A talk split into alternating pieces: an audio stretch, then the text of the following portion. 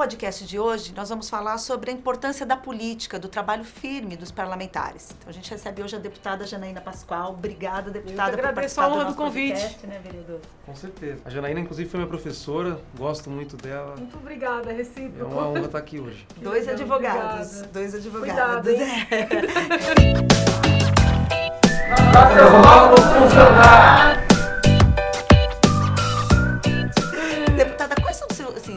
Principais bandeiras? É o seu primeiro mandato como deputada. Quais são as principais lutas na principal cidade da América Latina e com é, todos é, primeiro, os desafios? Primeiro né? preciso fazer um esclarecimento que eu venho. É, por que eu vim para cá, né? Entendeu? Na verdade, as, as propostas, as bandeiras, elas são. Não que sejam secundárias, mas elas são o motivo número dois. Eu vim para cá para ter liberdade de fala. Então, meu principal objetivo para estar aqui é o plenário, né? a tribuna. Porque eu, sem desmerecer a minha equipe, que é muito boa, mas assim, eu, se pudesse ficar lá, não precisaria de gabinete, não precisaria de nada. Né? Eu acho que eu seria a parlamentar mais econômica, acho que já sou. Mas eu vim por causa da tribuna, que eu estava com muito problema de perseguição. Uhum é, de cerceamento de manifestação e eu precisava encontrar um espaço de fala. Né? Tanto é que eu falo de questões estaduais, de questões municipais, agora estou até unida ao, ao CAI aqui, já vista o problema com o Minhocão, e falo muito de questões federais. Sim. Né? E tenho recebido, inclusive, mensagens que eu tenho que me colocar no meu lugar, quem eu penso que eu sou, e eu não tô nem aí. Porque foi para isso que eu vim para cá. Uhum. Agora, na medida em que eu estou numa casa legislativa estadual, eu aproveito a competência dessa casa para tentar fazer, concretizar ideias que eu sempre tive, inclusive em sala de aula. Né? Então, eu apresentei já alguns projetos na área de saúde, na área de educação, entendeu? É, que são as pautas que eu considero as mais importantes. Estou preparando alguns para tentar diminuir aqui a máquina. Já, já fiz um também para diminuir os gastos da própria casa, entendeu? E ao lado disso é a fiscalização do executivo, né? Que eu penso seja o papel mais importante do legislativo, em especial o legislativo não federal, entendeu? Seja municipal, seja estadual. É, é, deputada, você falando, eu fico lembrando também do papel de fiscalização que a gente tem na Câmara, né, vereador? O quanto que é importante esse trabalho dos parlamentares, ambos, não tanto a senhora quanto você, vereador, estão no primeiro mandato e estão vendo uma série de dificuldades de fiscalização das ações que a gente tem hoje. Como que funciona isso para você? Como é que você vê, Caio? Ah, eu concordo. Primeiro, eu entendo bem que a professora. Eu chamo de professora porque eu acho que é o cargo mais nobre que alguém pode atingir, né? Lecionar deve ser uma. É, professor eu sou, deputado eu estou. Entendeu? Então, assim, eu me sinto professora mesmo, mas chama de Janaína, não tem? Mas até os meus assessores aqui, que foram os meus, meus alunos, eles me chamam de professora é, também. Normal, é, então, é eu, sou, eu sou filho de professora, uhum. então eu aprendi a respeitar demais essa, essa profissão e eu sempre que possível, até ministro do STF eu chamo de professor. Uhum. E, e, eu concordo muito que o lugar de fala é importante, realmente no ambiente universitário. Uh, nos últimos tempos eu vivi um pouco isso lá também, uhum. fiz política acadêmica. Tem um pouco disso, a, a, pessoa é democrática só até você concordando com ela. Uhum. A hora que você discorda aí faz escracho, tolhe a palavra, ridiculariza. Então, seja de esquerda ou direita, a gente tem que combater isso. Eu acho que a professora tem toda a razão uhum. em buscar esse espaço. E os parlamentares usam pouco, valorizam um pouco essa prerrogativa que é a tribuna e poder falar livremente e né, que seja por cinco minutos, por uhum, dez, uhum. e aproveitar esse espaço que não é todo mundo que tem. É, agora, a função de fiscalização eu acho que é a principal. Eu tenho dúvida, não tenho dúvidas que é a principal. Né? São 94 deputados estaduais, 55 vereadores municipais em São Paulo. Se cada um se dedicasse a fiscalizar uma área, contratos de OS na saúde, concessão é, de, de espaços é, públicos, é, a questão da educação, no caso municipal a gente tem creches conveniadas, enfim, tudo que é dinheiro público, uhum. que é feito através de contratos, cuja execução do contrato os tribunais de contas não têm braço para fazer o acompanhamento, os parlamentares poderiam e deveriam ajudar. Então acho que a gente brigando por isso e mostrando esse caminho, a gente aí até o gasto de gabinete fica em segundo plano, porque uhum. se você tiver um gabinete que usa os cargos, e eu uso lá os cargos, eu não, eu não, eu não entro nessa briga de falar, ah, sou que menos gasto. Uhum equipe técnica, mas é, o trabalho desse gabinete reverte em economia ou barra um mau gasto muito maior do que a economia que seria de não ter o assessor, a gente valoriza a política. Tem razão. É, Tem toda a razão. Ou seja, é um movimento novo, porque a gente não via muito isso, né, antigamente, quando você olhava no campo político. Você acredita, deputada, que as pessoas elas estão aprendendo, inclusive, a cobrar mais dos parlamentares, seja no âmbito municipal, estadual, federal, que a gente teve uma mudança da política, inclusive a gente tem parlamentares hoje que refletem isso, que estão mais fiscalizando, estão mais... Menos do que deveria. Eu acho que a gente tem uma imagem de que tem, mas não sei se você sente isso. Então criou-se aí um mantra, né, de que ah, mudou, mudou. Menos do que deveria. Tem muito a caminhar ainda, então, é isso? E a cobrança da população, ela não é a cobrança que eu considero correta. Entendeu? É uma cobrança estranha. A pessoa chega, diz que votou. Eu votei em você. E aí ela te exige um emprego, ela te exige uma vaga, ela te exige que você cuide de um problema pessoal dela, que solucione um processo para ela. E eu tenho tido a paciência de esclarecer as pessoas que eu fui eleita, agradeço o voto dessa pessoa que surge, algumas eu até conheço, outras eu nunca ouvi falar, a pessoa aparece aqui, me manda um e-mail, arruma meu telefone, me liga. e que o papel de um parlamentar não é solucionar problemas pessoais, né? E a reação, não raras vezes, é violenta. Então joguei meu voto fora. Entendeu? Então, assim, existe uma cobrança, mas eu não acho que ainda seja a cobrança adequada, né? E a palavra cobrança, ela me incomoda um pouco, porque eu, eu acho que a gente tem que entrar no, no campo da colaboração, Tá. Entendeu? E, assim, é muito assim, acontece uma coisa, você fala, você defende uma ação, porque você é isso, porque você é aquilo, porque você... Ninguém te dá a chance de explicar, né? É, então existe um imediatismo que, que inviabiliza um trabalho sério ser desenvolvido, entendeu? Né? Então, assim, eu vejo que a gente está no início da caminhada. Você fala, ah, não, mudou, mudou, mudou. Tá mudando, ó, passos lentos. Mas tem um trabalho a ser feito que você- já começou a fazer aqui também, que é exatamente o que você está nos falando, né? Sim, sim, mas olha, não é fácil, hein? Sozinho, Colegiada, é. Entendeu? É... Olha, eu vou dar exemplos simples. né? Não sei como é que é lá. A própria técnica legislativa. É, a gente- eu estou agora na CCJ, não sou presidente, mas sou membro. E eu estou tentando fazer uma análise técnicas dos PLs. O vereador também é da CCJ. E isso está incomodando muito, assim. E eu não estou perseguindo ninguém, né? Inclusive, às vezes, eu estou preparando os pareceres no- aos domingos, eu telefono pro colega e falo, olha, colega, tô vendo aqui, queria entender sua ideia, para a gente poder ver uma redação que seja mais conforme com a Constituição. Alguns colegas são, são super elegantes, não, tudo bem. Mas outros ficam indignados. Como assim vai dar um parecer contrário? né? Como assim? É, eu falei, como assim que você tem que ter? Aí aconteceu essa semana, eu dei um parecer contrário, mas técnico, não tem nada a ver com questão ideológica, técnico. Um outro parlamentar, acho que se revoltou. No lugar de sentar, pegar o parecer, tentar ajustar o tal do PL, não, pegou o mesmo PL, que não era nem dele, era de um outro, e apresentou como uma demonstração de protesto, entendeu? Pelo meu parecer contrário ao PL do outro. Então, assim, umas coisas, né, que você não consegue compreender. Porque assim, o, ide- o ideal é a gente aprimorar as técnicas, a técnica legislativa para ter uma produção boa para todos nós.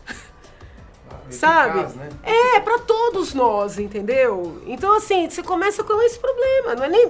Veja, não estou falando de ilicitudes. Não. Não estou falando de desvios. Estou falando da própria função da casa. Né? Porque toda a sistemática desenhada, ela é belíssima. Eu fiquei até pensando em fazer uma cartilhinha para criança, trazer as crianças para conhecerem a fabriquinha de leis. Né? A maneira como é pensada essa fabriquinha é muito bonita. Você tem o projetinho, aí você tem a CCJ, que é a primeira, né, a primeira etapa da fabriquinha. Aí as pessoas vão olhar o que, que tem de defeito ali, vão tirar, vão apresentar um substitutivo do primeiro, aí vai para a comissão de saúde, sabe, fazer uns desenhos. Eu pensei, eu até pensei em fazer alguma coisa. É, O passo um, a passo, né? um gibizinho, entendeu? Então, sob o ponto de vista teórico, o que acontece aqui é belíssimo. Mas existem entraves humanos, eu não estou falando de ilicitude, estou falando de entraves humanos, que você tem muita dificuldade. Nesta semana, eu dei um parecer contrário a um PL que o parlamentar apresentou exatamente igual a uma lei vigente. Isso acontece lá? Acontece. Só que aí, só que ele, ele não reclama. A gente fala, ó, já tem lei vigente, já tem precedente regimental, então tem que ser arqui- arquivado. Mas o que acontece para a pessoa apresentar um PL que é uma lei vigente? Não, co- não conhece ou não, não- não faz uma pesquisa? É desconhecimento, né? Não conhece, às vezes uma associação que não conhece pede para ele propor, ele fala, vou, vou ganhar os votos daquela categoria e propõe de novo. Então são coisas que eu acho que a gente precisa aprimorar, né? Uma, algo que talvez a população precise saber, o- e acredito que num vereador seja igual, um deputado trabalha muito. Muito! A gente tem saído daqui 10, 11 horas da noite. Fim de semana não existe, Já saí né? mais. Não, porque nos fins de semana você tem que também parar, refletir, ler, elaborar. Né? Porque a minha colaboração é mais essa. Mas os meus colegas que não têm o mesmo perfil, eles viajam muito. Eles vão para para fazer visitas, entendeu? O meu perfil é um perfil mais técnico. Né? Eu assumi isso desde o primeiro momento. Então, o parlamentar trabalha muito. Mas muitas vezes, por uma falta de, de, de- Você falou a palavra certa, de eficácia né? na, na- na condução das coisas, se faz um, o que eu chamo de retrabalho. É Né? É um retrabalho. E que a população Entendeu? ainda não sabe, né? Acho que por isso que precisa de vozes como as de vocês. Eu passei né, pelo mesmo processo lá. A gente sendo técnico, e aí o pessoal aí veio um vereador para mim e falou: pô, você barrou meu projeto. Isso não se faz. Eu falei: olha, eu sou advogado. Quem votou em mim, votou em mim acreditando que eu ia usar isso no meu mandato. Se eu aprovar uma lei que reserva assento em avião, como você estava prevendo, sendo que avião é lei federal, é, é outra competência, eu vou passar por ignorante. E eu não posso passar por ignorante. Ele, não, mas deixa tramitar, depois o prefeito veta. Eu falei, não, eu não vou fazer. Desculpa, não é- aí porque a gente tá, gira a máquina pra uma coisa que é ilegal e que não vai produzir Sim, é efeitos. trabalho público jogado fora. É isso que as pessoas têm que compreender. Quando você tem, por exemplo, tem aqui na ordem do dia 320 e poucos PLs, eu analisei, a gente fez uma análise de todos. Daria pra jogar fora 80%. Mas aí você olha, tem lá a ordem do dia lotada. E, e isso não tem, não tem cabimento. Só que aí as resoluções mesmo, que é o que a população vai sentir na ponta, ainda fica muito distante, porque né, acho, que é, acho que é um sofrimento de ambos, pelo que eu tô vendo. Você, Uma, fica, uma você coisa não que eu acho legal rua, né? que dá pra fazer é você apresentar legalidade com substitutivo, Uhum. eliminando a ilegalidade. Aí você faz. Claro que aí é um trabalho pra você e sua equipe. Não, não, eu tenho feito isso. Alguns colegas têm, têm inclusive, até reagido super bem. Por isso que eu telefono. Eu falo, eu tô fazendo substitutivo assim, assim, assim. Aí eu acabo até discutindo o PL com o próprio colega. Mas tem hora que não dá, não tem nem como substituir. Entendeu? Já E aí- existe, né? E aí, quando não tem como substituir, a coisa fica mais complicada. Então, o que eu acho é o seguinte: é tentar mudar a cultura do legislativo brasileiro. De não pensar o seguinte: olha, aquele que está dando um PL contra, ele está fazendo isso porque ele se acha.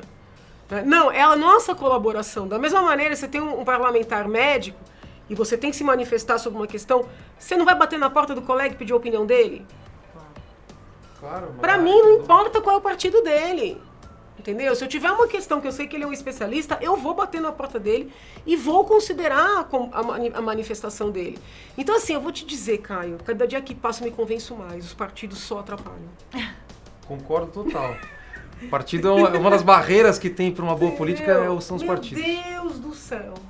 É porque não é um pensamento com a, com a população, com a cidade, sim um pensamento de partido. É isso que você está O falando, partido né? ele é uma esfera de poder aonde quem, quem compõe a direção e o poder que é basicamente destinar recurso e tempo de TV, que isso é ainda importante na, na dinâmica eleitoral, e também permitir ou não a candidatura, né? São pessoas que não prestam contas para a população. O mandatário presta, ele é cobrado, a Janaína é cobrada, eu sou cobrado. Agora, às vezes o dirigente partidário não. E o partido, aí tem uns corporativismo também que às vezes é, é sentimental, ele não é racional. E é um, é um saco. É dificílimo. Ou seja, é a população que perde, porque nesse meio tempo você não consegue fazer ações mais concretas para É, é que assim também falar a população parece que tá ali. Nós somos, né? É, todos nós. Eu acho que a palavra nós cai melhor, entendeu? Porque eu fico magoada quando me colocam fora da população. Entendi. Eu sou Paga população. imposto. Entendeu? Eu acho super ofensivo. Não tô falando pra você, mas eu tenho sido tratada assim, ao povo. E eu sou o quê?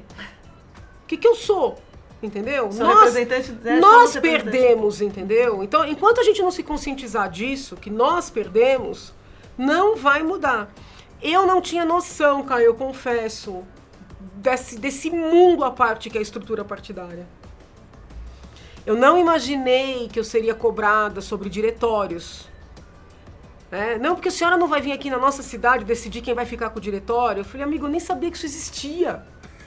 Entendeu? Eu fiz a minha campanha para trabalhar aqui, para trazer os meus conhecimentos técnicos para cá, para fazer projetos para melhorar a saúde, a educação. Eu anunciei o que eu ia fazer, já estou, graças a Deus, conseguindo apresentar os PLs que eu prometi, né? É... Desculpa, eu não tenho nada a ver com diretório. Eu não tenho nada a ver com isso. Meu Deus. Mas eu recebo 422 telefonemas e e-mails e mensagens por dia, fora o povo que quer entrar aqui e exigir. Entendeu? Ela tem que gravar um vídeo em meu apoio que eu vou ser candidata, não sei o que. Eu falei, não sei quem você é, E pessoa. é importante frisar que Entendeu? o PSL saiu de uma situação de praticamente não existir no estado de São Paulo Uhum. para a maior bancada, portanto, Um boom, né? Entendeu? Como é que eu faço um vídeo de apoio a um ser humano que eu nunca vi na minha vida? difícil. É, De é, repente é a melhor pessoa do mundo. Claro. Mas e se não for? Mas qual que é o, o- tem uma programação do PSL para eleição municipal, uma meta de crescimento, Caio, eu não tenho a menor ideia. candidaturas a Eu não prefeito? sei, Caio. E eu não quero saber. Quem que, mas, Mas eu não cui- tenho raiva de quem sabe. mas tem alguém cuidando disso aqui Eu não na sei, Caio. Ou seja, você está preocupada com as questões macros, né? Ou seja, que foi o que você falou, educação, segurança. A gente estava falando um pouco antes de começar o mandato, sobre o mandato já consome tudo. É, Se o ela Não, for- eu tô trabalhando feito um cão, feliz por estar trabalhando. Mas assim, a minha cabeça funciona de maneira absolutamente diferente da, daqui, daqui vigora, entendeu? Com isso eu não estou dizendo que eu seja melhor. E a vida acadêmica, Sim, como que tá? Eu tive que me afastar, né? Porque tem uma exigência. Como a gente controla as contas da, da USP, É tem uma exigência constitucional. Inclusive, até você pedir um parecer do pessoal aqui da Procuradoria, da casa, eu tive que pedir o meu afastamento não remunerado antes da diplomação. Nossa, eu não sabia. Sim. Mas você pode, como professora licenciada, continuar dando aula na pós, alguma coisa assim? Não, não. Eu eu não posso fazer nem bancas. Que absurdo. O Lewandowski participa como ministro. Ele é ministro. A vedação poder. constitucional é para parlamentar, federal e estadual. Ou seja, você teve que abrir mão da sua carreira É, como, né, eu, eu- como o que mais professora. doeu, mais do que as aulas, porque hoje, olhando, eu acho que as aulas eu não ia conseguir. Porque eu saio muito tarde daqui, entendeu? Mas o que mais doeu foi a orientação de pesquisas. Que loucura, não pode. Não. Não pode. Mas não, não faz sentido, professora. Também Não- acho, mas tá escrito. Mas não pode. cumprir. É, olha, pra você ter uma ideia, eu tinha acho que uns 10 orientandos em andamento. Quando a procuradoria informou que eu teria que me afastar, eu falei, mas é em março, né? Porque a posse aqui é 15 de março. Não, não, doutora. Antes da diplomação, que foi dezembro. Sim. Isso era acho que novembro. Eu reuni meus orientandos, porque alguns já estavam bem avançados. Claro. A gente fez uma força-tarefa. Nós- A gente virou noites para eles terminarem as dissertações, apresentarem. Marcamos as bancas, assim, três por dia, para poder finalizar. Alguns, infelizmente, estavam no início. Não, não, não, não teve como, entendeu? E eu tive que transferir para outros colegas, com dor no coração. Que loucura, mas isso é, é- é entendimento estadual ou federal constitucional, essa vedação? Tem nos dois. E aí disse o seguinte, que antes eles interpretavam que era a partir da posse. Mas aí houve um, uma mudança de posicionamento, alguns autores passaram a dizer que era a partir da diplomação. O texto constitucional leva a crer que é da diplomação mesmo. E ao fim e ao cabo, E na dúvida eu tomei a medida mais, mais Bom. assim, mais segura, entendeu? Para os deputados federais, então, que assistirem, que mudem isso, que eu, eu acho um absurdo. A orientação e pós-graduação não faz sentido. A parte acadêmica de pesquisa, o fato de você estar aqui controlando contas não interfere. É, mas é uma interpretação da lei, né? É, da- Constituição tem mesmo. que né? fazer uma PEC aí, pô, não dá. Mas enfim, uma pena. É, uma coisa foi intrigante. Um ministro do Supremo pode e um deputado não. É, mas é uma, eu, eu também fiquei chocada, entendeu? Quando mas você descobriu que não podia mais orientar. orientar nas pesquisas doeu muito. A gente, aproveitando e falando sobre educação, o que, que você acha que pode melhorar? O que, que a gente pode fazer no trabalho parlamentar, em âmbito municipal ou estadual, para a educação aqui em São Paulo, por exemplo? O que, que você. Olha, eu apresentei vislumbra? um PL primeiro para garantir às crianças que terminam o ensino infantil o direito a ingressarem no fundamental, ainda que façam seis anos depois do, do dia 31 de março. Né? Terceira, não sei nem se, tá, se tem, porque isso era bom fazer no municipal também. Verdade, precisamos pesquisar. Esse tema é, é uma entendeu? reclamação Se você constante. quiser, eu mando para você. Eu fiz um único artigo dando essa garantia com a justificativa. É, teve um debate grande no Supremo a esse respeito. Eles falaram que não era uma questão de constitucionalidade ou inconstitucionalidade, mas de, de normativa, de organização, né? E, para mim, a, a legislação toda educacional, ela é clara. Quando fala no 31 de março, é para garantir vaga para essa criança, não para excluir as outras. Né? E a gente entrou numa dinâmica que, inclusive, as escolas particulares é, entraram nessa. Porque também é lucrativo, né? Porque a família tem que pagar dois anos. Então, numa sistemática que ninguém reprova, o que também é criticável, a criancinha reprova. É, então, assim, eu apresentei esse primeiro PL. É, eu fui para o interior essa semana conversar com famílias que são ah, adeptas do homeschooling, que estão sem nenhuma regulamentação. né, e é um tema dificílimo. né, por um lado, você tem que ter várias amarras para um maluco não aproveitar uma legislação escravizar uma criança, né, escravizar para fins de trabalho, para fins sexuais e assim por diante. Por outro, se o Brasil é um país plural, você precisa construir modelos né, que atendam às diversas formas de culturas, diversas formas de educar. Então você tem esse caminho também. Eu, na- assim, no extremo oposto, respeito essa linha. Vou apoiar um PL que já vai entrar aqui, um colega vai apresentar.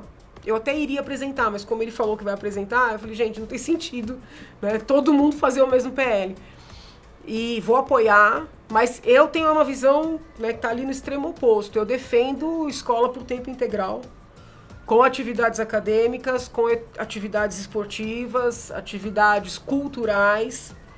E estou já fazendo uma pesquisa, mas eu fui conversar com o secretário da, da Educação, muito atencioso, que também defende, mas foi muito transparente comigo, mostrando a falta de recursos para nesse momento. fazer E não adianta a gente ficar dando grito aqui e dizer eu quero, eu quero, se você sabe que a pessoa não quer também e não tem condições, entendeu?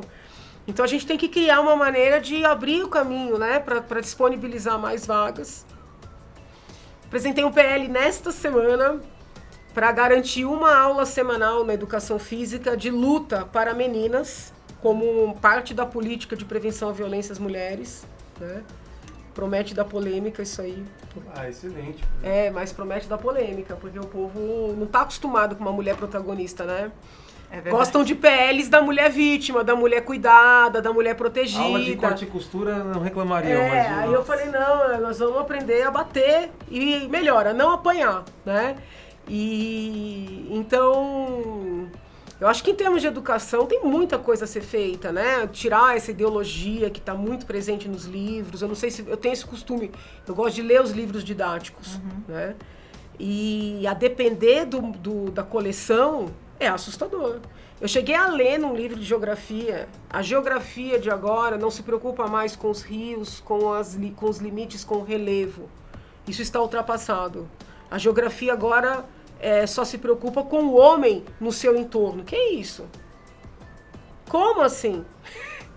Entendeu? Então, assim, eu, eu gosto muito daquele ensino tradicional, sabe? Regras de gramática, tabuada, relevo, é, fatos históricos. Muito embora nós saibamos que pode haver aí uma, duas, três interpretações, e eu sou da linha que o professor tem o dever de apontar todas, de expor todas, né? Não, não. é, existem fatos que são históricos, entendeu? E a criança tem que conhecer, a criança. Então, assim, eu acho que a gente tem que recuperar um pouco daquele ensino tradicional, entendeu? Que foi muito abandonado e é muito cômodo. Tudo tem um limite, né? Eu- Eu acho que a tecnologia tirou um pouco da pressão por conteúdo das matérias, da sala de aula. Então, lembro que eu em geografia tinha que pesquisar na enciclopédia a capital da Itália, qual era o produto interno bruto, tipo, principal coisa da economia e tal, tal, tal. Quando isso no ensino fundamental meu, no médio já tinha já a que abriu em CD, se já era mais rápido. Uhum. Hoje o cara pega o celular, ele pega essas informações. Então o foco para você entender a economia de um país, a geografia, etc, tem que ser talvez aplicado, conectando com a realidade daqui, uhum. compara a Austrália com o Brasil, explica o que é IDH, tem que, ser uma, tem que mudar a forma de lidar com as informações. Uhum. Mas não é abrir mão também uhum. de você aprender a estudar, a pesquisar. Então é, é difícil. E uma coisa que eu vejo é que o professor ele é vítima de um sistema que não se atualizou também. Então, o, é pai, pai, os pais são parte, pai e mãe é parte do processo, sociedade também, o YouTube que está à disposição para a criança entrar, e a escola. Então, mudar tudo isso, é, essa questão do ensino integral. Eu não sei em nível estadual, mas em nível municipal eu tenho certeza que se. A gente estava falando antes aqui em off a questão de um prefeito deixar uma marca. Uhum. Você, você investir em contraturno escolar, e aí você não está falando de concursar professores uhum. para ministrarem aula de, de uhum. música ou de esporte. É contraturno escolar. Como você tem as OS aí Catavento, fazendo fábrica de cultura no estado, para você ter atividade cultural com merenda, uhum. com lanche, de música, de teatro, de dança, pintura e esportes é, para todas as crianças. Isso sai muito mais barato se você fizer isso como concessão com OS, uhum. do que se você abrir um concurso e montar uma grade com profissionais concursados, servidores. Isso aí já tem no municipal? Não tem. Vamos fazer, Caio. Só aqui você faz lá. Não tem. A gente, a gente, no municipal a gente tem os céus. Os céus deveriam ser equipamentos tá Oh, que boa ideia, cara. Não tinha pensado nisso. Para serem os, os, celeiros dessa política de contraturno. Num céu, abriga cinco escolas do entorno no contraturno. Uhum. À tarde ou de manhã. Isso custa muito menos do que você ficar brigando para botar a disciplina formalmente na grade. Você vai ter que contratar o professor e tal. É um debate que... E fica na mão do sindicato, né? Esse inferno. E aí, se não prestar um bom serviço, os pais, a comunidade vai fiscalizar. Desculpa falar a verdade. Desculpa falar a verdade. Mas é uma ideia boa, né? Então vamos fazer, você faz lá, eu faço aqui. Eu acho que é uma baita ideia. Se a gente, e acho que o estadual você tem mais competência até para legislativa para para porque você já tem a experiência da fábrica de cultura. Já é um exemplo prático de um equipamento estadual uhum. que uma OS de cultura ganhou a concessão e presta um excelente serviço. Uhum. E você evita o loteamento político, porque esse é o problema que eu vejo aqui na prefeitura. Uhum. O céu é distribuído para vereadores, partidos, deputados. Só que o cara enxerga ali uma lista de cargos para pendurar cabide de apoiadores. Entendi. Não necessariamente alguém vocacionado, uhum. com foco na meta, no bom serviço uhum. prestado. Então, você, em vez de fazer parque do Minhocão, uhum. em vez de fazer. É, Trecho de parque, né? Em vez de fazer show com a Anitta, gastando. investe isso aí nisso. devia ser crime. Tem gastos que deveriam ser criminalizados. O que, que a população ganha com show? Desculpa, quem quer ver show, dá um jeito, paga teu ingresso. Se a moça quer fazer alguma coisa popular, faz aí uma doação. Agora, dinheiro público, gasto com artista, desculpa, artista consagrado, não dá, entendeu? A justificativa vai pelo caminho assim, ah, você, você movimenta a economia, as pessoas, é economia criativa. Uhum. Eu até perguntei hoje pro secretário, falei lá para o Leo falei, Ale, se você mostrar, faz uma contabilidade, uhum. fim de semana normal, Fim de semana na virada cultural. Se você mostrar pra gente que o ISS girado, a hospedaria de hotéis e bares, restaurantes e comércio movimenta 10 vezes mais o que você está gastando nesse fim de semana singelo, mostrar isso, beleza. Se justifica. Se não, cara, você está gastando dinheiro num dia uhum. para pagar pra gente que já é consagrado, esse dia está fomentando a cultura na periferia. Uhum. Ele falou, vou Concordo montar. plenamente. Concordo plenamente, tá apoiado. Mas ele falou que vai montar. Eu falei, monta porque eu não vou bater. Você está definindo não, uma... Ou se não, faz a virada com artistas populares, pessoas que estão iniciando sua carreira. Você tem artistas especiais que não tiveram uma chance, entendeu? Vamos aproveitar a virada para lançar essas pessoas, ou, entendeu? Ou, ou que a artista consagrada fosse puxar público para essa molecada que está chegando, entendeu? você fomentar. Não para ganhar dinheiro, desculpa, vai ganhar dinheiro em outro lugar, não dinheiro público. É, a gente tem uma polêmica muito grande falando da virada cultural justamente por conta disso. Uma outra polêmica que eu acho que é bacana conversar é a do Parque do Minhocão. Qual é a posição do eu, deputado eu, em relação ao talvez eu ser do parque, É. eu, eu não consigo entender a lógica do prefeito. Eu não consigo compreender a mente do prefeito. Quando eu pergunto para as pessoas por que o prefeito está fazendo isso, dizem que é uma questão eleitoral. Eu falo, meu Deus do céu, mas quem vai votar nele por isso? Porque desde o momento que eu anunciei aqui no plenário que nós faríamos essa audiência pública, eu venho recebendo e-mails. Não tem um e-mail defendendo o parque. Muitos vão na linha que você defende, tá? Que é mudar ali, tirar o minhocão, fazer uma via. Você puder até explicar de novo. Desmonte, né? É, mas assim, a maioria vai na linha do que você defende, tá? Então tô até sendo transparente aqui, ninguém tá concordando comigo não, tô concordando com ele. Eu tenho uma visão muito assim conservadora mesmo. Eu acho assim, o minhocão é feio, mas é útil, entendeu? Então eu não mexeria nele, a verdade é essa, eu deixaria como está. Claro, fazendo conservação. Eu sei que tem que colocar lá umas telas para as pessoas não caírem. Então assim, conservar, zelar pela segurança, OK, mas eu não mexeria nele. Agora, entre criar uma via melhor e inutilizar uma via importantíssima para a cidade de São Paulo, que tem um trânsito caótico, obviamente eu apoio o Caio, entendeu? Então, assim, eu gostaria que o prefeito viesse a público e explicasse ele próprio qual é a vantagem para a cidade de São Paulo, para o povo paulistano, neste projeto dele. Porque eu estou me esforçando para entender e não consigo. Vereador.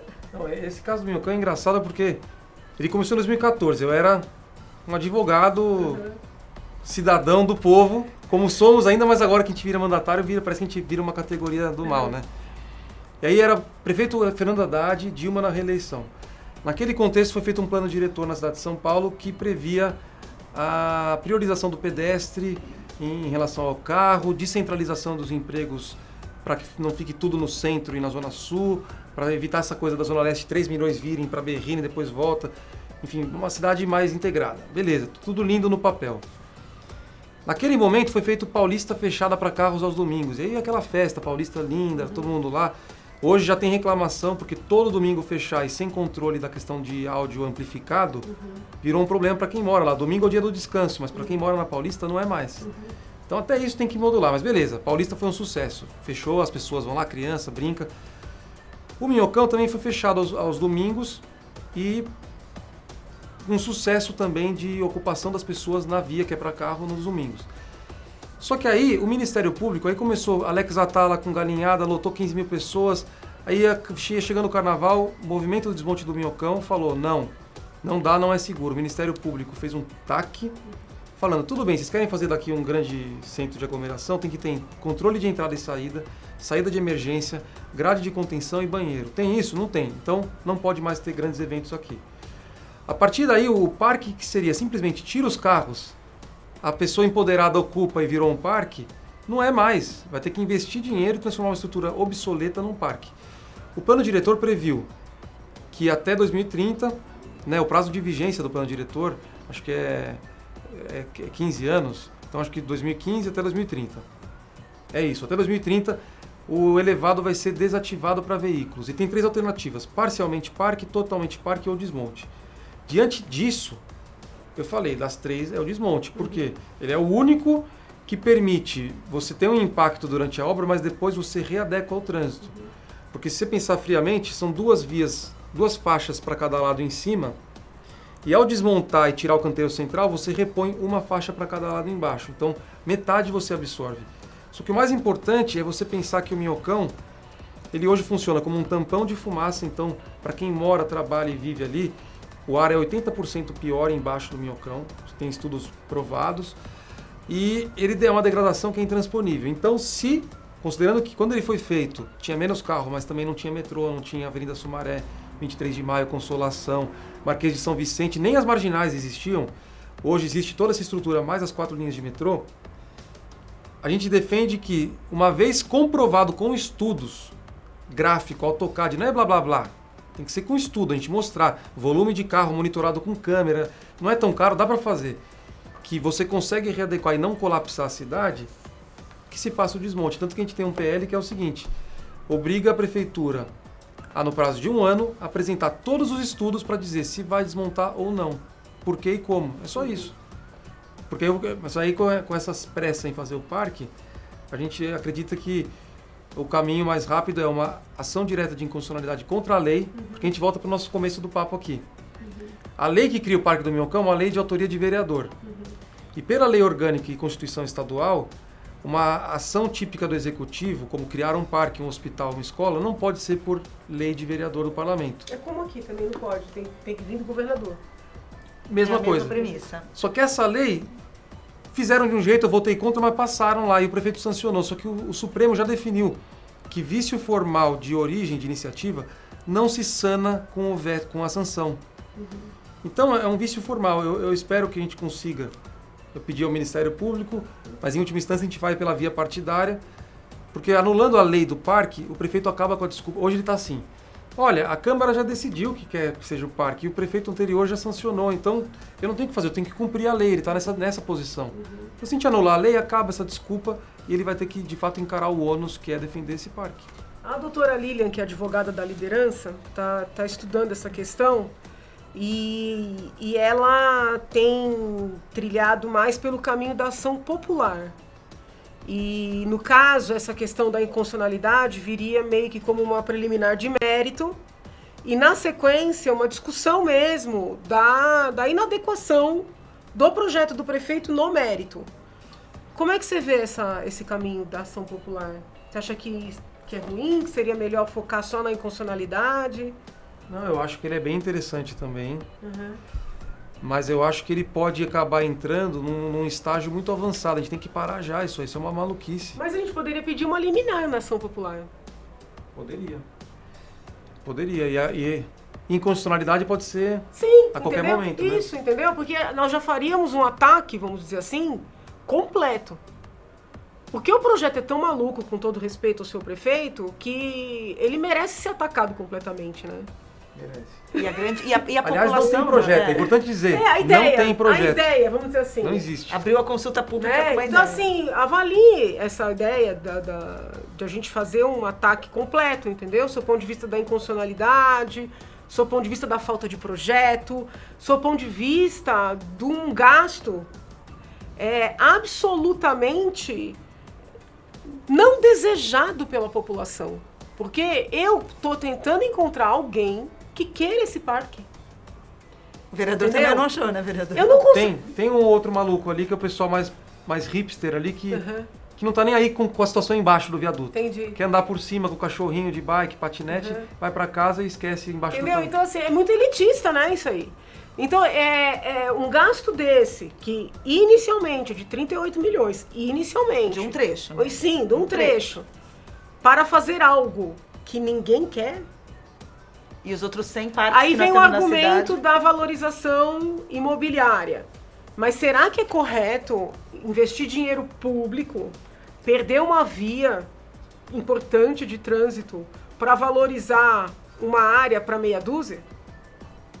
Não é correto. Entendeu? Então, só do ponto de vista do, do, do interesse público, é muito questionável. Daí a, a ideia né, de prevalecer aqui de uma ação popular. É uma ação popular com pedido de liminar. É, veja, se o Ministério Público fizesse, seria o melhor dos mundos, porque o Ministério Público tem uma representatividade inquestionável. E os colegas vereadores lá, a maioria. em termos de, de proporção, quem defende o parque? Só tem um colega que defende o parque. É José Polici Neto, ele que é o grande entusiasta, é mas nem ele tem defendido. Tá. A, a, votação em segunda, inclusive eu vou recuperar isso, hum. ela foi feita uma manobra. Uhum. Porque sabe aquela coisa de votação simbólica? Uhum. Tinha 44 presentes. Os vereadores que concordam permanecem como estão, está aprovado. Voto contrário do Caio Miranda e mais 15 lá que falaram o contrário. Aí viu, putz, aí não deu o número mínimo. Aí pediram para o Suplicy, para o outro lá reverem o voto, e eles mudaram para abstenção e aí passou. Uhum. Então foi desse jeito, assim. Mas é, na hora do vamos ver, todo mundo pensa no seu eleitorado. E todo mundo, é, a grande maioria é contra. Então. É uma unanimidade, é uma das poucas unanimidades. Não, porque eu tenho conversado tem. com as pessoas do PSDB. Né? Porque como o prefeito é PSDB, eu falei, bom, então deve ser uma coisa do PSDB. E obviamente em off, todo mundo fala mal desse parque. Então eu falei, mas pelo amor de Deus, se você é do partido, senta lá e pede para essa criatura colocar a mão na consciência, porque ninguém quer esse parque. Mas ninguém tem coragem de falar, e eu não consigo compreender isso. E, e, e, e esse desgosto, né? Tá todo mundo sendo atropelado. Eu tô desesperado. O que explica isso? O que explica isso? Olha, eu, eu acredito que o, mais do que o prefeito, tem alguns secretários que estão engajados nisso. O secretário tá. de governo, tal de Mauro Ricardo, lá que é forte, ele é um grande entusiasta. Tá. E o Fernando Chucre, que é da. Ele vem na audiência pública. É. Ele vem. Vai ser um dos, vai ser ótimo. dos palestrantes. Ele que está encabeçando. Vai ser ótimo. Se apresentar o projeto, eu já vou falar. É um grande avanço. Está uhum. há três meses anunciando e não tem um projeto. Uhum. Eu, não, eu estive com o Bruno, eu sempre falo, prefeito, eu quero te ajudar. Você é um cara inteligente, preparado, jovem. E o que ele fala? Não dá esse parque. Ele, pô, Caio, mas vocês aprovaram a lei, o Dória sancionou, a lei está vigente, eu tenho que, estou sendo cobrado, não sei o que foi, mas como cobrado? Por quem? Por que ele está sendo cobrado? eu falo, prefeito, você vai apanhar, isso só vai te derrubar. Ele, não, vai ficar bom, vai recuperar o centro. Eu falei, não vai recuperar o centro, não vai sair a obra, prefeito. Eu falo isso para ele. Eu falo, eu, esse ponto é intransponível. Em qualquer cenário eu vou estar contra isso aí. E não sou o único. Ele fala, é, Caio, mas é, a lei está vigente. Então, quando ele fala isso, eu penso, anulando a lei, você uhum. quebra o argumento principal. Uhum. Ele vai ter que chegar para a cidade de São Paulo e falar: paulistanos, com mais de 100 parques que há, com mais de. Abandonados muitos. Abandonados. Abandonados, com mais de 180 pontos e viadutos, todos precisando de manutenção. Uhum. Eu vou querer fazer um viaduto que é velho e podre virar um parque. Uhum. E ele vai ser bom e vai, e vai destoar, sendo que eu estou concedendo os outros parques, Ibirapuera, tô... Não dá para entender, não tem lógica. Não tem lógica, essa é uma, é uma certeza. Entendeu? Não a gente tem, lógica. É, essa, essa questão do meu cão dá muito, muita discussão, né? muita eu polêmica, vou convidar né? para nosso encontro aqui, isso. dia 27 de maio, às 14 horas, aqui na Assembleia Legislativa de São Paulo. Vereador Caio Miranda, um dos palestrantes, virá o secretário de governo também, um representante da CET, um representante da Associação dos Moradores. E você que está assistindo, venha também. Né? As pessoas terão direito à fala. Na minha última audiência pública, o povo da Leste ficou muito chateado porque eram nove da noite e a gente ainda estava aqui. então a ideia é efetivamente que a população participe. E olha, de verdade, se alguém quiser o parque, venha, porque eu estou curiosa. Oh, estou curiosa para saber quem quer esse parque. Professora, se quiser, poderia convidar o José Polici-Neto. Ele, defend, ele defendia o parque, não sei se ele defende ainda. Você manda esse convite em Manda o convite para ele. Pronto, está feito aqui publicamente. Então tá Porque... tá bom, é, vai, ser, vai, ser, vai ser uma conversa boa, vai Qual ser uma briga boa. Do vereador Policy? Qual é o é do PSD. PSD. E é o autor é, do projeto. Ele é um entusiasta do parque e tal, enfim. E aí e fala o seguinte, quem trabalha no horário, entra online, participe, é. escreve, a gente vai transmitir, provavelmente vai Sim, ter... Sim, pela TV Alesp, vai ser ao vivo. TV Alesp. E depois a gente encaminha. E é. a gente põe nas redes sociais, tanto da deputada quanto do vereador, depois para quem quiser Pronto. saber como é que foi, né? Sim, lógico. Acho que é uma maneira de todo mundo que não pode participar fisicamente Sim. pelo horário poder acompanhar e saber o que, que é para a cidade de São Paulo. Eu queria até sugerir, mas depois eu falo em off com a professora aqui, a gente podia fazer depois uma consultar as pessoas para indicarem parques que estão em más condições na cidade de São Paulo, parques municipais. Para esse dinheiro ser bem aproveitado. Para a gente mostrar uma lista para ajudar o secretário e o prefeito e falar, ó, oh, tem um, vocês querem fazer um parque novo, mas olha essa lista aqui com uhum. essas fotos. A gente podia... Uhum. Fazer uma consulta mesmo, né? Então, que acho que com o poder da rede da, da, da, professora a gente vai atingir mais rápido a meta de Ó, faz assim, como eu sou mais velha, você cria o link, cria a consulta, me passe e eu coloco nas minhas redes. Maravilha. Combinado? Combinado. Pronto. Deputada, muito obrigada. Eu que agradeço. Muito obrigada. Obrigada a todo mundo. Até a próxima. Tchau. Valeu.